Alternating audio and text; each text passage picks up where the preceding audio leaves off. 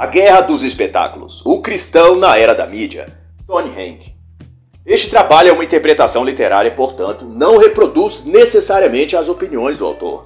Pode conter também ilações, comparações ou citações sobre eventos atuais da cultura política ou algo do gênero. Tony Hank é escritor, palestrante e líder cristão americano. Esta obra é uma discussão e ao mesmo tempo uma denúncia sobre os efeitos da cultura do espetáculo, ou o que ele chama de poder viciante das imagens e fantasias anunciadas na TV, mídias digitais, redes sociais e outras. São as intoxicações digitais, como diz ele. E como tal, utiliza de filtros, processos e sedução pelo som e imagem para manipular nossos hábitos, desejos e anseios. Outros autores, como Mário Vargas Llosa, já abordaram também o tema chamando de civilização do espetáculo, aquilo que se apresenta hoje como cultura e arte na atual sociedade.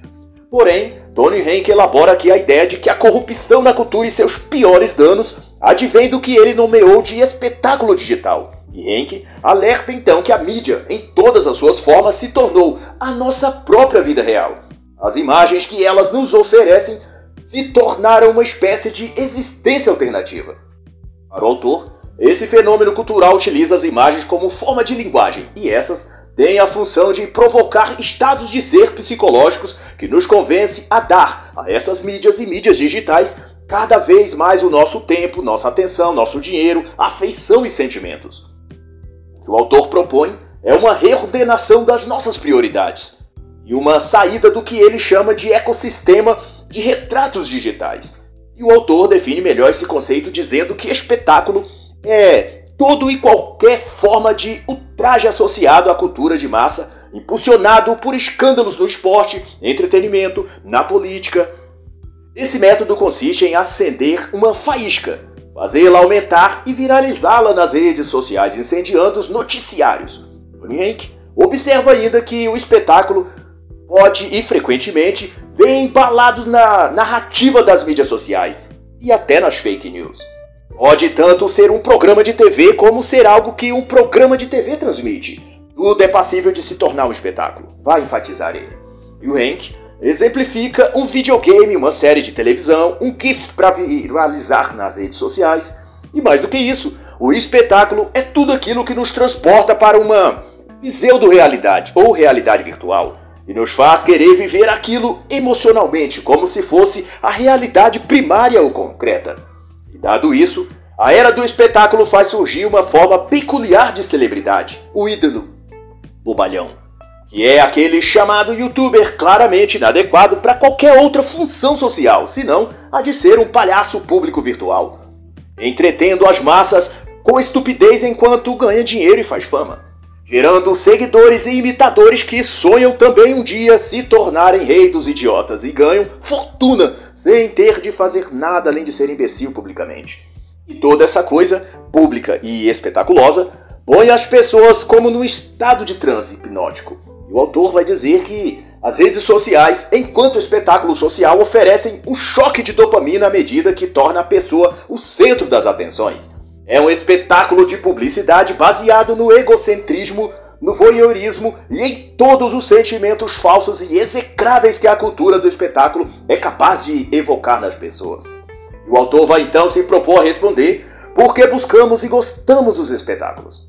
A resposta não é curta, mas é simples de entender é que já de muito estamos sendo configurados ou reconfigurados para uma sede insaciável e um apetite insatisfazível de ver e receber estímulos sensuais, sexuais, de, de entretenimentos. É o anseio por deslumbramento, vai concatenar o autor. E as pessoas buscam isso nos filmes, nos divertimentos, na política, na vida das celebridades. E Hank lembra ainda as palavras de Aldous Huxley em sua obra e que define profeticamente nossa geração. É o quase infinito ardor humano por distração. É a insaciedade por coisas inúteis, irrelevantes. É um tipo de suicídio voluntário em dedicar atenção, tempo e esmero a criar e manter uma imagem de si no espaço virtualmente e compartilhando isso com milhares de anônimos enquanto eles também compartilham a deles com você. todos contentes achando fazer parte de um mundo divertido e interessante, quando de fato estão apenas consumindo o tempo de suas vidas com uma atividade completamente supérflua, artificial e insípida. É como se criassem um slogan de si mesmo, e tudo o que são é apenas aquilo que pode ser visto, curtido e sinalizado na linha do tempo de sua rede social ou no status de seu WhatsApp. A vida real é a sua vida online, e a vida online é a sua essência, filosofia, religião e sua natureza interior. O autor reflete ainda em como, nesse mundo das aparências perfeitas e realidades frustrantes, é fácil as pessoas se encantarem pela vida falsamente perfeita e feliz que as selfies nas redes sociais demonstram. Todos querem a felicidade mostrada naquela foto do casal de amigos do Instagram, ou aquela alegria e realização daquela jovem bonita nas fotos em seu Facebook. Todos parecem tão bem, todos parecem descontraídos e se divertindo, todos parecem pessoas gentis, inteligentes e com a vida que pediram a Deus. Yank denuncia isso dizendo que as pessoas estão vivendo um roteiro de filme ou novela nas redes sociais, muito distante do que são ou vivem na realidade. Na era do espetáculo, vai dizer ele, a imagem é nossa identidade, e nossa identidade é moldada por nossas mídias sociais. E no mundo dominado pela imagem, a vida interior dá lugar à exibição e aparência exterior. A substância, a essência, dá lugar à simulação.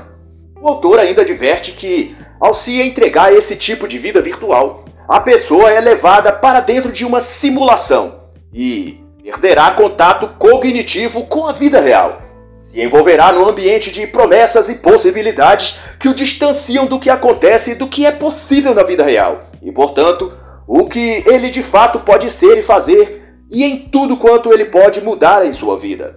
Quando perde esse contato com o mundo fora da internet, a pessoa passa a viver dentro do espetáculo e ser parte dele como um ator que se confunde com o personagem que interpreta, ou como o caracol que resolveu viver para sempre dentro da sua concha. E tudo mais que ocorre para fora de seu envoltório, ele finge não existir até que venha o predador e o devore.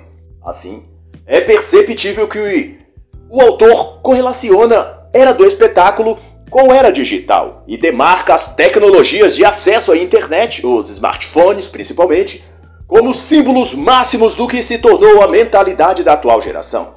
No dizer dele, a vontade de chamar a atenção dos desconhecidos ou dos conhecidos por meio de nossas imagens, tweets, memes, selfies ou curtidas que damos em suas fotos e postagens, o que recebemos em nossas publicações ou fotos sorridentes, demonstrando uma felicidade que não sentimos verdadeiramente.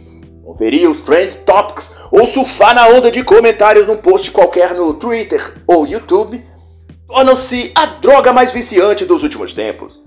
Eu conto inclusive uma experiência pessoal em que mais de uma pessoa chegou a dizer para mim que sou a pessoa mais estranha que já conheceram, porque simplesmente eu não tenho rede social. E disseram-me que não confiavam em quem não tem um Facebook, Instagram ou Twitter. O que significa que, para ser uma pessoa aceita como normal e incluída nos círculos de amizades que há por aí, é preciso que a pessoa tenha sua vida exposta na internet. Com quem namora, com quem fica, de quem se separou, de qual cerveja gosta, onde foi no fim de semana, onde trabalha, onde mora. Se a pessoa não abre mão de sua privacidade, ela é esquisita, um alienígena. Ou pior, um sociopata criminoso tentando se ocultar da justiça. É inconcebível para as novas gerações que simplesmente alguém possa apenas ter uma vida discreta, sossegada e sem views ou curtidas. A pessoa não é mais um ser humano, mas um avatar na internet. E sua verdadeira vida é aquela que ela posta nas redes sociais da moda. Mas Tony Hank vai chamar isso de ego digital. Um tipo de autoprojeção ou persona que as pessoas criam para representá-las no mundo virtual. Mas que não são elas de verdade, apenas uma imagem no perfil com alguma frase de efeito descrita embaixo que ela copiou e colou de algum pensador ou filósofo antigo mas cuja própria pessoa nunca leu a obra dele. É apenas uma encenação, vai dizer o autor.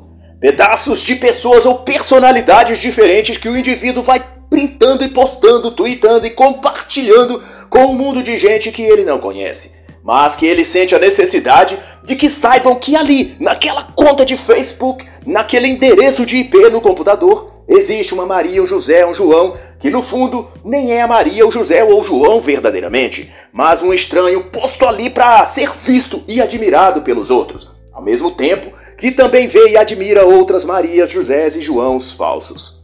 O ego digital, vai argumentar então o autor, é uma identidade editável, esculpida para se postar e ser exibido nas mídias sociais. Mas, porém, dificilmente reflete quem a pessoa é de verdade. Pois se ela mostrasse seu rosto sem sorriso como ela fica a maior parte do tempo, ou se postasse no Stories a lista de contatos e aventuras sexuais ou extraconjugais que tem no Badu ou Tinder, ou no lugar das selfies com garrafas de energético ou drinks nas baladas, ela postasse a foto de seus pais decepcionados porque ela não participa nem contribui com as despesas da casa.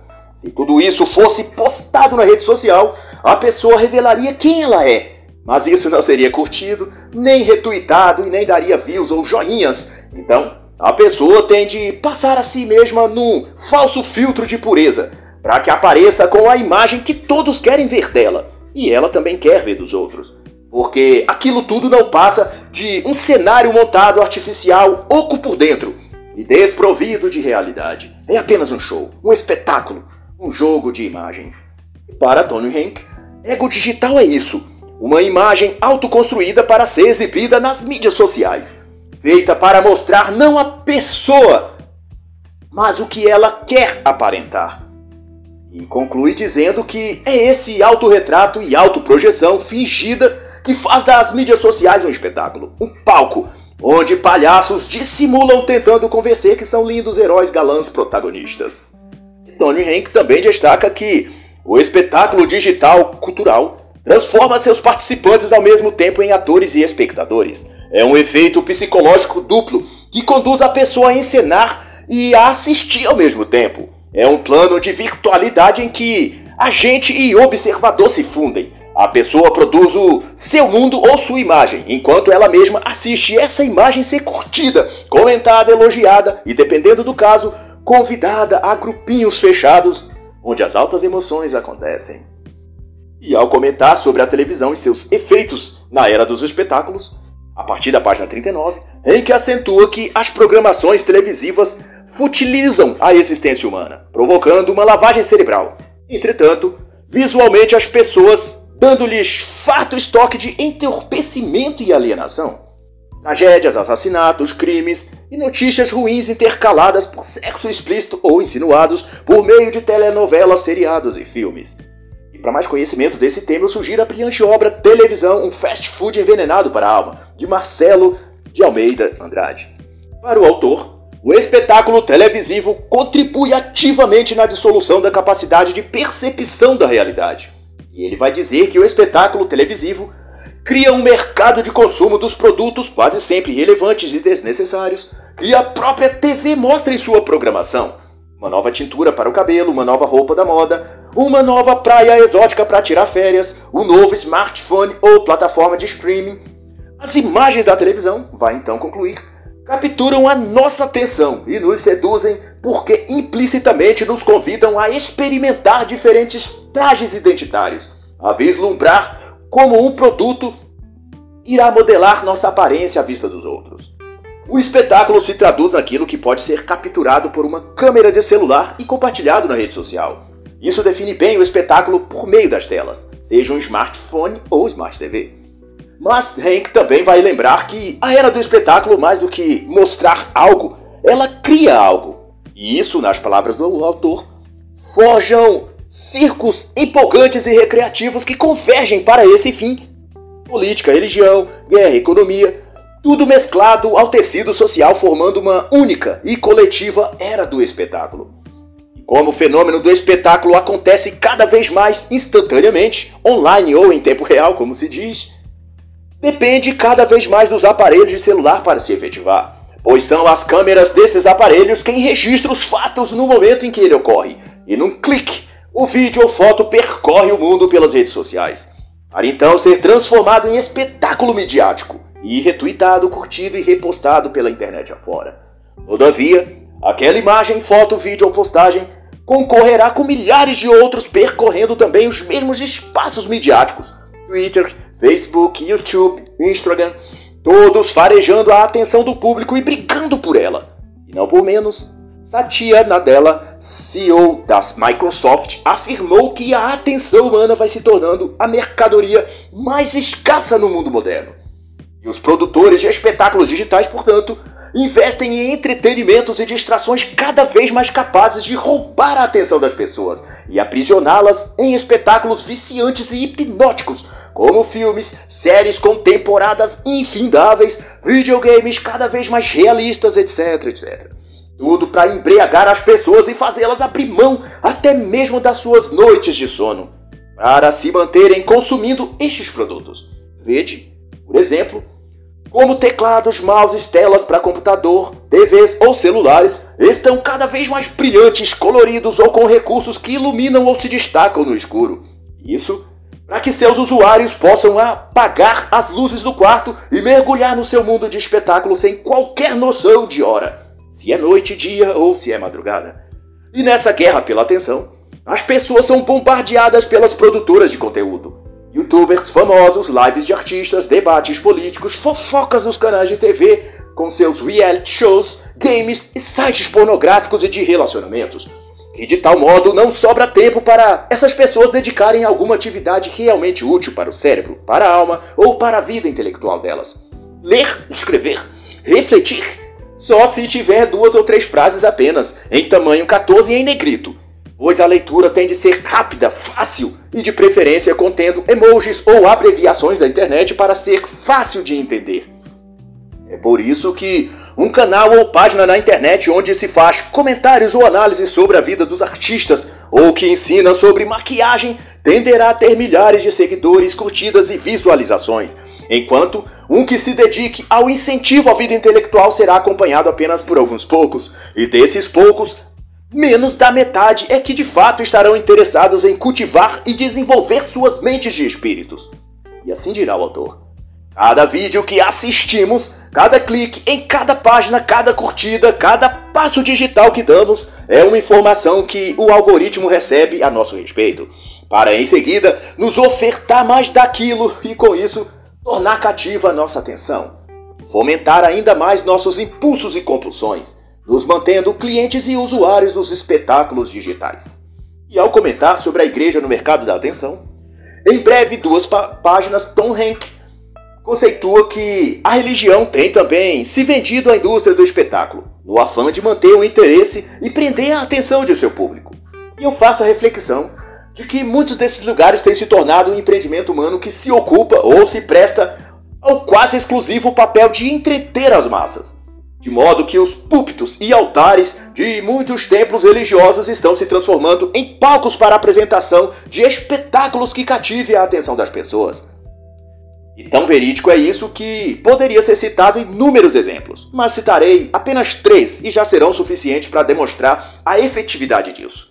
O primeiro trata-se da celebração da missa na paróquia Divino Espírito Santo no interior de São Paulo, em que o padre desceu ao altar por uma tirolesa chamando a atenção de todos, promovendo a tiragem de fotos e as capas de manchetes em todos os jornais no dia seguinte.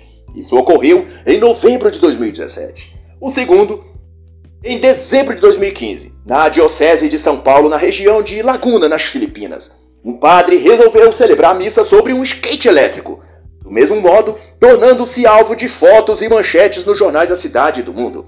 O terceiro caso a Igreja Evangélica da Lagoinha em Niterói, no Rio de Janeiro, promoveu em seu templo uma balada rave chamada Next Fantasy em 2017. A balada, voltada para os jovens cristãos, contava com pirotecnia, jogo de luzes, fumaça cenográfica e artistas fazendo malabares com tochas de fogo, além de música eletrônica, muita dança e um clima evidentemente erotizado. E a conclusão óbvia será que vivemos numa era aficionada a espetáculos e os cristãos modernos estão incluídos nisso. Para o autor, quando o cristão perde seu foco, seu amor e seu deslumbramento por Deus, ele passa a necessitar e, por conseguinte, a buscar espetáculos visuais para se distrair e afastar o tédio de um culto ou celebração religiosa tradicional. Eles precisam ter seus sentidos estimulados por cores vibrantes e coloridas em neon, luzes piscantes, músicas dançantes e mensagens de autoajuda e motivação, ao invés de a simples pregação do Evangelho. O culto tem de ser um show, a missa tem de ser um evento. Nada pode ser meditativo, calmo e simples, porque suas mentes dependem de estimulantes sensoriais e só o espetáculo pode lhes dar a carga de excitação qual estão viciados.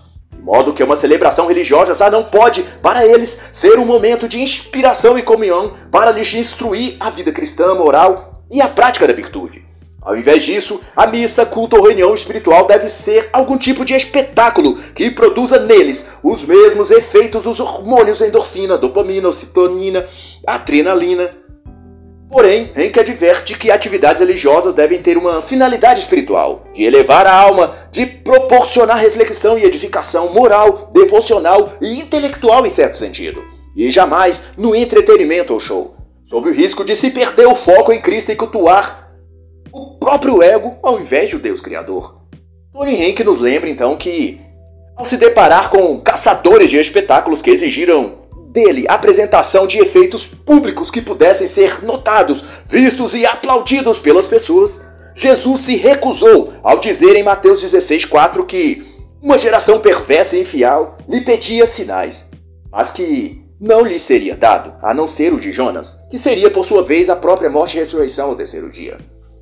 Outro alerta que o autor faz é acerca de que a cultura do espetáculo cria para si ídolos contemporâneos, que por sua vez incidirão na cultura como elementos ou atividades da própria cultura, como esportes, espetáculos artísticos, alguns aspectos do cinema ou produção de filmes, atividades musicais ou de shows. Sob certos aspectos, essas nuances são colocadas como deuses modernos e irão proporcionar uma porta de entrada para a forma errada de riqueza, sexo ou poder político ou financeiro.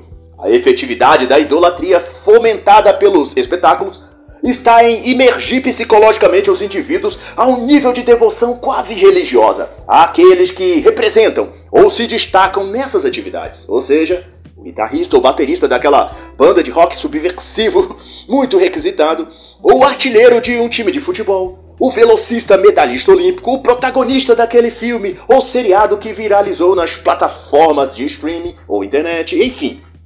Aquilo ou aqueles que penetram no psicológico das pessoas e se tornam seus ídolos, levando-as à idolatria e imitação de seus comportamentos, geralmente lascivos e morais e de alguma forma prejudiciais.